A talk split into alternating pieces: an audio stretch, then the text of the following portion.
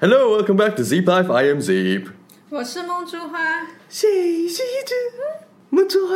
哎，你有钱之后，你最想做的事情是什么？就是去旅游呀，你要去哪里旅游那肯定是全世界啦。 ？Travel around the world。在一个偶然的机会，Zeep 在翻自己的朋友圈的时候，发现了一个同学，他回到了中国了。他是一个旅游达人，然后也是我高中的时候同班同学。His name is 老川。为什么叫老川？因为他在初中的时候就好像有白头发，大家就是然后他就长得比较着急，所以就叫他老川。老川是在我上大学的那一年，大一的那一年，他好像是 take 了一个 gap year，然后是到处去旅游了。最近看到朋友圈，他的定位已经回到中国了，就跟他聊了一下，就 catch up 了一下，发现哇，这几年老川果然还是老川，阅历非常丰富。所以今天我们就非常的 lucky，就把老川请到了我们的 podcast。Welcome 老川，嗯，大家好啊！说到阅历丰富，实在是不敢当，只不过是大家年龄年龄都相仿，只不过是大家经历不一样而已。所以我们今天这个 topic 呢，就刚好就讲讲 travel 这个东西吧。我以前也是跟老川 travel 过一次的，那时候是他第一次带我去到别的省份去，然后那时候我记得也是我第一次坐高铁，第一次去广州南站，就哇，好大啊这个地方，就就像个外国人见到这里就哇，跟机场一样大呀。带你见世面啊呢、然后呢，也是第一次，好像是在江苏那边。那天晚上我们在楼下去找东西吃的时候，被一个 阿伯骑着三轮电动车的阿伯，还是反正不不一定是电动车，他就一直围绕着我说：“哎，小伙子，去不去美女街？去不去美女街？”就一直美女街是什么？哦，我这记肯定我记得那里那那那一段是发生在杭州，当哦，时、那是在杭州是吧？对对对，那我们就先从故事的最开端开始聊吧。Gap year，老川当时为什么想着说，大家去读大学的时候，你选择去 take 一个 gap year？其实我自己是没想好的， 我自己那个怎么说那一段时间是一个非常，因为我自己不清楚我到底大学该学什么，然后该做些什么，而且也同时伴随着，因为高中三年非常非常的紧张，感觉非常非常压抑，就有一种想要想要放飞自我的感觉在里面，而且同时也伴随着那种怎么说，有一种就是说很想去世界到处到处去看一看的那种感觉，呃，也没有想太多。我把申请北美大学的事情办好了之后，然后就安排了一下计划，就就这么开始了。你去的第一站是哪里？应该说是高中毕业之后第一站去的，应该是跟高中的同班同学去的西藏。那你的第一次独自旅行，我记得后来你很多时候都是独自旅行的，是不其是？实我大部分时间都是 都是一个人， 都是一个 人。对，听起来就非常的有那种单身狗的悲哀的感觉。啊那你在每一次去旅行之前，你是会做计划呢，还是说我就是呃说走做就走，然后去到那再当上？然，那当然是有计划的，但是也也是非常迅速，非常觉得这个地方很有意思，然后有自己想要去看一下，有这样一个心里有个冲动，然后稍微计划规划一下就走了。我记得当时老川跟我说，你是去了东南亚，嗯哼，然后是好几个国家，是不是？对，然后呢，当时你，我记得当年你是这么跟我描述的，嗯哼，去了东南亚，你把你一生所有的生存能力的那些东西全部拿出来用 了。当时高中毕业好像没到十九岁，十八岁刚过一点，虽然说表面上很勇敢，但是心里是有点怕的。 虽然你看上去比较老练，是不是？对对对，但是但是实际年龄摆在那里，心理成熟能力还是就差不多也是十八九岁那个水平吧。当时的路线是怎么样？我去了，当时我一个人去了新加坡，嗯，申请去新加坡旅游，会见了当时啊、呃另外一个我在高中的同学叫车明洲，嗯，对，然后他当时在在在新加坡读高中，其实我跟他也就是但我总共待在一起时间就一两天吧，嗯，吃了一餐饭，然后他跟我讲解了一下，然后我就自己背着包就然后就开始经过那些是什么越南、柬埔寨那几个国家吗？还有泰国？呃，其实就是马来西亚，就吉隆坡，还有印尼的一个其中一个小岛，就是这样。那一次完了之后，我回到中国，我就收到了当时申请去新西兰的旅游工作签证的。我记得那时候嗯哼我是跟你在旅游的过程中，你还接了大使馆还是哪里的那个 interview 电话，是不是？当时对，然后他其实他只是要求有雅思而已。对我这些为了准备大学的申请，其实我早都早都有做，所以就是就通过了之后，我就准备去新西兰，然后就到了新西兰就有 Zip 他们一家，我在他们家好像是住了差不多有三个星期，然后他们家给我了很在当地有了很大很大的帮助，那你是在新西兰待了一整年吗？断断续续差不多有将近十十到十一个月吧。哇，那也挺长时间。对啊呀，我记得那时候你刚来的时候是夏天，对，然后我带你参观我们大学嘛，嗯哼，啊，不过你来奥克兰也就那么几天，然后你就去了南岛那边了。嗯哼。嗯，然后就再次回来的时候已经是冬天 了，我那时候都已经是穿着，我记得有照片的，对我都穿着那个大衣，新西兰确实是我我觉得到目前为止都是我非常喜欢的一个地方，就是因为它是啊空气环境啊各方面都非常非常的漂亮，我觉得是世界上最漂亮的国家之一吧。有机会的话，我觉得每个人都应该去那边走 一下。 我在帮新西兰打旅游广告。然后我再打一下我们自己家的广告，我没有做哎 Airbnb 在新西兰，那你在新西兰拿着那一个签证的时候，真的是有边打工边旅行吗？有，我有做了大概有三份工作吧。第一份是在在一个 hostel 就是个民宿啊，啊，然后 hostel 就是就是呃青年旅馆这就种，是那种背包客的那种嗯客，有有种有点点客栈的那种意思，但是在国外是比较普遍的。当时我的那一份工作是在呃，其实我是这样的，我一直从从南岛的最顶端就是奥克兰，一直往下北岛那是北岛， 哦不好意思，不好意思，不好意思， 北岛就是奥克兰，一直往下走，就是穿过了，穿过了中间有一有一个很大的湖，我忘了叫什么，然后有一个很大的一个火山森林公园。是 Rotorua 吗？然后对，好像是 Rotorua，然后呢，从那里再再过到 Wellington，啊，我从 Wellington 坐船去到了 Blenheim。我的第一份工作就在 Blenheim，是在一个在一个 golf resort，啊，Golf Resort 就是对嗯那种打高尔夫的，有对点对像度对假然村后那种是吧？我在他的餐厅，就是他的做厨房呃厨房打下手，对，在那里我大概估计的工作将近有一个月吧，打下手做什么工？就切菜、端盘子、切菜、嗯洗碗端盘子跟洗碗，对，就是这些。然后他是免费提供住宿，然后每一天大概工作五个小时，这么那爽也不吗？是很长时对啊，间。对啊，对啊，但是他就是他是工作五个小时，然后是一个星期工作大概五天，免住宿，但是他的 pay 很少，就是他的他就是说他其实他这个工作不是为了赚钱为主的，就为了住宿，啊、对，就是像包身公寓，有有有点 有叫点包身工。包身公就是那种他不给你钱，他只是给你管管你温饱，然后住宿呢。对，有点有点，但是当时当时和我一起一起在那里的有两个美国人，一个来自呃捷克斯洛伐克，两个美国人，一男一女，在我当时最后走的时候成为了情侣，哦，他们啊、一个都是美国呢。啊，都是都是都是美国，然后去澳大利亚和新西兰找工作的。对啊，就是那那一段经历非常非常的有意思，就是每天工作其实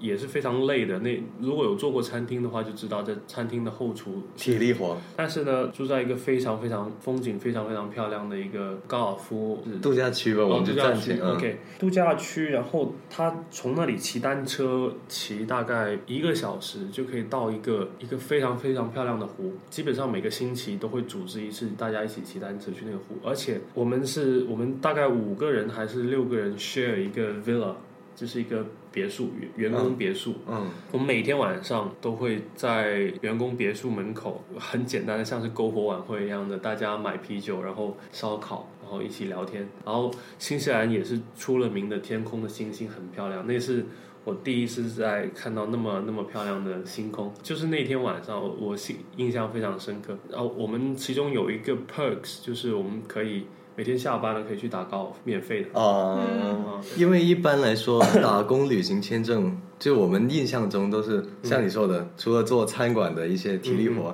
还有就是去农场里，比如说摘水果之类对的，嗯对对哦就是挤你有牛奶，啊，或挤牛奶就之类，就这种我你有做到吗？后面我我没有去农场，但是我去的是葡萄园。我当时在葡萄园是冬天，然后冬天他们就不是摘葡萄，冬天的工作就是捡葡萄枝，就是他每一年的冬天，因为它葡萄枝长得非常繁茂哦是树枝的枝啊，你说的树枝的枝，啊那你就要修剪那个枝，要拿很大的那种园林的园艺剪刀去修那个枝，然后它是按每一颗给钱，每哦，还要那还得数你弄了多少颗 吗？它是一排一排的嘛，你不知道啊你有没有看过葡萄园嘛？嗯，葡萄园的那葡萄树都是一排一排一排的嘛，它就是它分配了你这一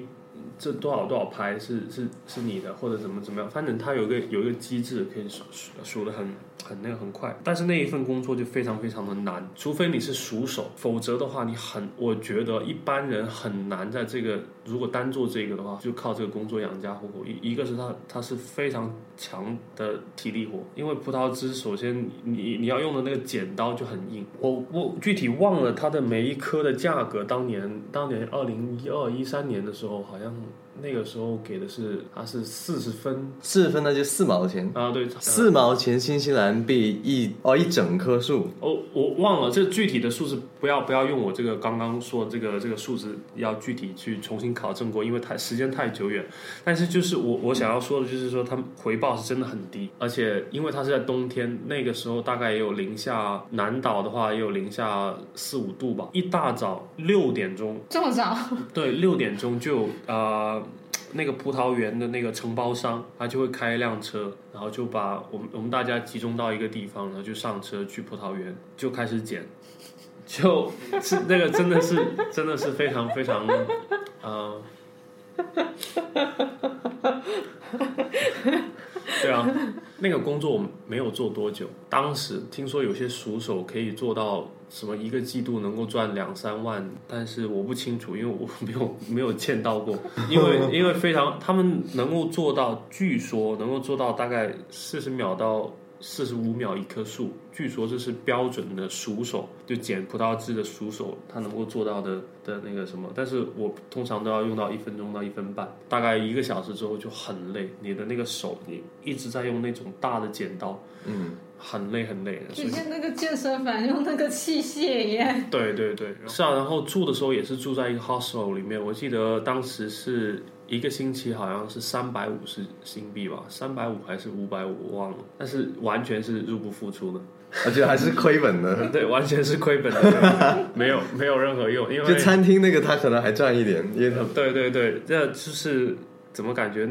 想一想不会再做那种事情，他体验过就好了。对，体验过就好了。我最后面的那一份工作是在一个 hostel 做前台，那个是我感觉最舒服最的，舒服的，就是帮老板，他是一个那对 couple，那个老板跟老板娘，老板是来自父母是英国人。但是是英国在津巴布韦的移民，他是在津巴布韦长大出生的白人的英国人。老板娘呢是当年二十年前，我我那个时候去的时候，二十年前跟我一样的背包客，来自日本的背包客哦，他是哦来自所以他日就去本的，到这个啊，对，地方，然哦后任职了。啊，认识了那个那个老板，然后就是他们两个结婚之后，他们啊、相处很久之后，他们就是也开了属于自己的旅馆。然后我当时就是将近一个月，快两个月左右，是在帮他们，相当于前台就客人来了接待他们，然后接电话，就是跟呃帮他们呃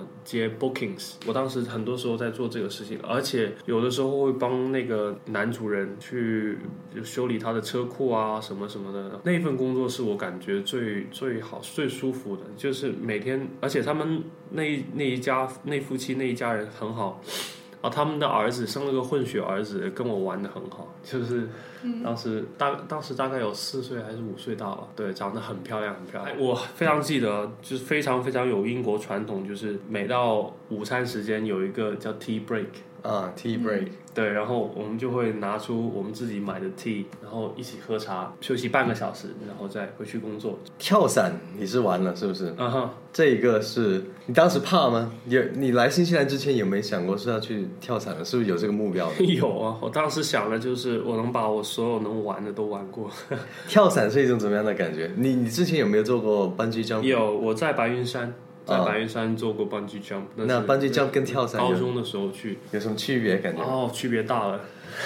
我不知道该怎么描述你，因你为一要个是自由落体，一个是对啊有稍微缓慢不点一个另外也是自由落体，但是它落到一定程度的时候，突然那个绳子的作用把你扯住的。但是就是说，就可以这么想象吧，就是它自由落体时间更长。跳伞嗯，跳伞自由落体大概我当时是跳，我们那个时候是 tandem，就是就是你必须有一个教练在背后的那种嘛、嗯嗯， tandem，然后嗯四千五百英尺好像是还是五千英尺，我忘了，就在就在 Queenstown 的的那个湖呃的上面。皇后镇 Queenstown，、嗯，嗯对对对，然后好像 free fall 就是自由落体有四十到四十五秒左右吧，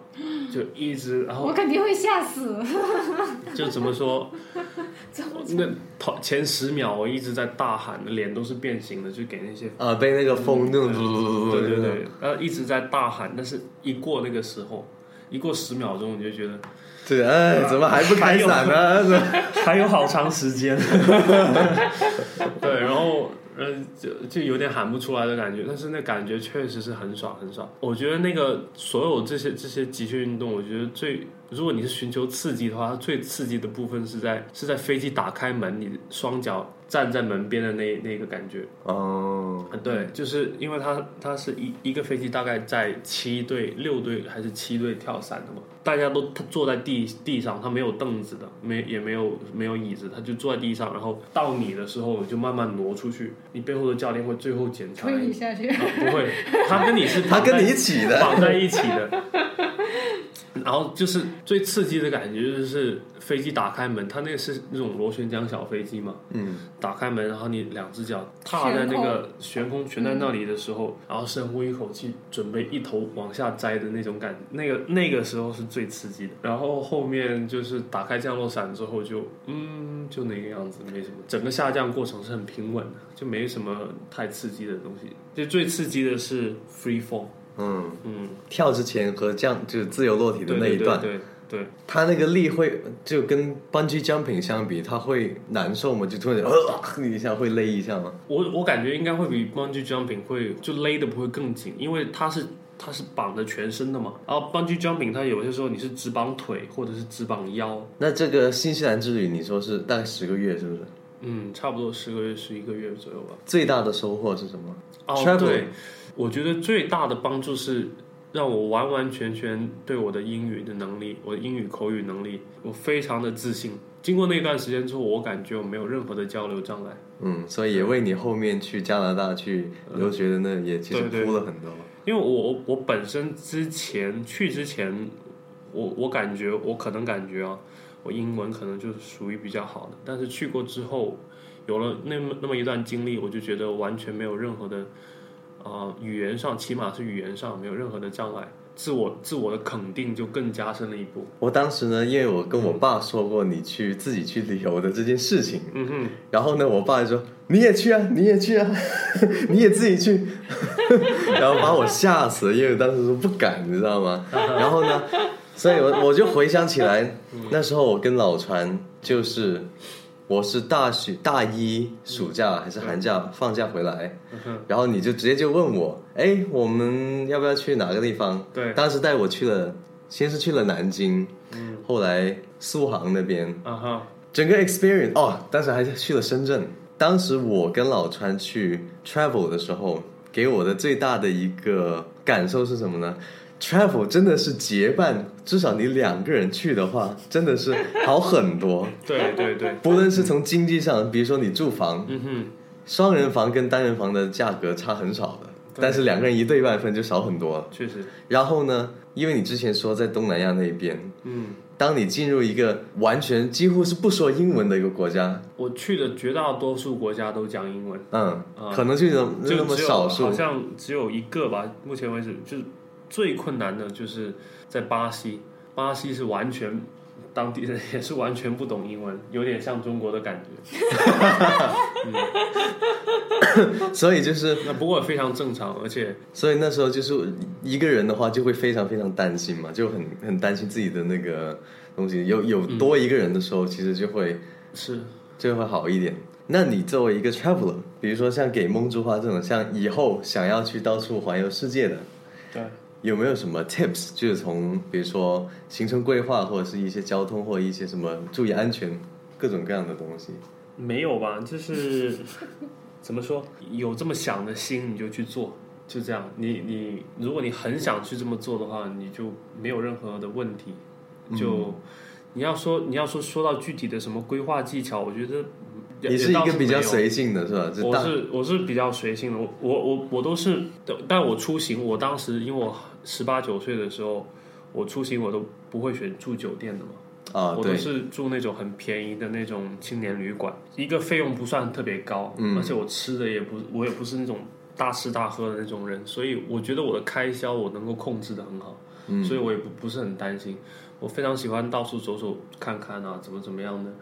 我通常是买机票，来回机票，然后把所有的这些 hostel 预定提前 book 好啊。但是剩下来，接下来很大一段的就是你怎么去安排你的日常行程，这我就我就比较随性，嗯我就是比较随性的那种，就是看看当地有什么节假日啊，有什么我特别想去看的，对，比如说博物馆啊，或者是历史遗迹啊。整一段经历里面，我最最享受的不是说去到一个新的地方，而是就是说在这些新的地方跟当地的人，或者是同样在这些青年旅馆跟我说同样事情的人，跟他们的对话跟交流，其实那个是我最享受的，很平常的，大家就是一些交流一些心得。比如说我当时在新西兰的时候，我发现一个现象，就是有好多好多的德国的来自德国的 backpackers，嗯在新西兰，然后我就我就很好奇为什么会是这个样子，然后他们就说他们他们也有这样的文化，就是他们高中毕业之后，呃，好，他们有两个选项，他们有就是说他们的大学系统是分为两种，一种是正常的呃 university，嗯就是学术性的，另外一种是分技术性的，就有点像这边的技校。嗯，但是 中国的技校总感觉是那种就实 low 一点实际上也确实是，实际上确实是它也是呃第一个级别，但是在德国他们是平行的。我好多好多次结伴同行在在新西兰都是跟德国的嗯背包 客，啊、跟德国的背包也是跟我年纪相仿的。还有一些，比如说我去巴西的时候，我是跟来自广州另外一个在广州认识的朋友去到巴西，然后当时就有想法说看要不要勾搭妹子，对哦，嗯对，然后有勾搭上，没有没有没有任何成功，有去 没有有任何去美女街吗？ 没有没有任何的成功经验，但是 没有任何的成功案例，但是就是说，好像一下子心里那道门槛被打开了的感觉，你知道，就变得勇敢了很多，你知道吗？啊，就因为你在一个新的环境，你就不会对 fuck it，let's just do it，就那种。嗯对对对，那你现在是已经也毕业了是吧？嗯，然后也回到中国是准也打算是在长期在中国开始工作了。应该是吧。这两种生活状态，你现在是有什么样的我感受？我感觉那段经历其实它有一个很不好的副作用，就是让你安定不下来，你知道吗？啊，就是有一种有一种让你定不下来的那种，就是老老是想着要四处跑的那种感觉。我觉得这是一个很坏的一个后遗症，就是你没有办法静下心来待在一个地方，就是静静的该做。我可能把把这个旅游这件事情做的有点太过了。我现在回想起来，旅游，我我我觉得不能成为，如果你不是职业的做，比如说拍摄旅行节目的，把这种东西常态化的话，对你的生活并不见得是一件好事。 OK，那就感谢这次老川给我们分享他去新西兰和一些旅游的一些故事。不知道你们对自己的规划，因为现在很多人都喜欢说，因为工作压力大，就想到处去跑嘛，是不是？其实我跟梦之画也很想到处去跑，我们也就是先把东西沉淀下来之后，我们就可以开始准备我们的旅行计划。OK，那我们这集 Podcast 就到这里。Thank you Gum，Thank you 老川。谢谢。想要联系我的话，就找 Zip 就好了，关注他的节目。还有关注我们的公众号 Z E E P。那我们下次再见，拜拜。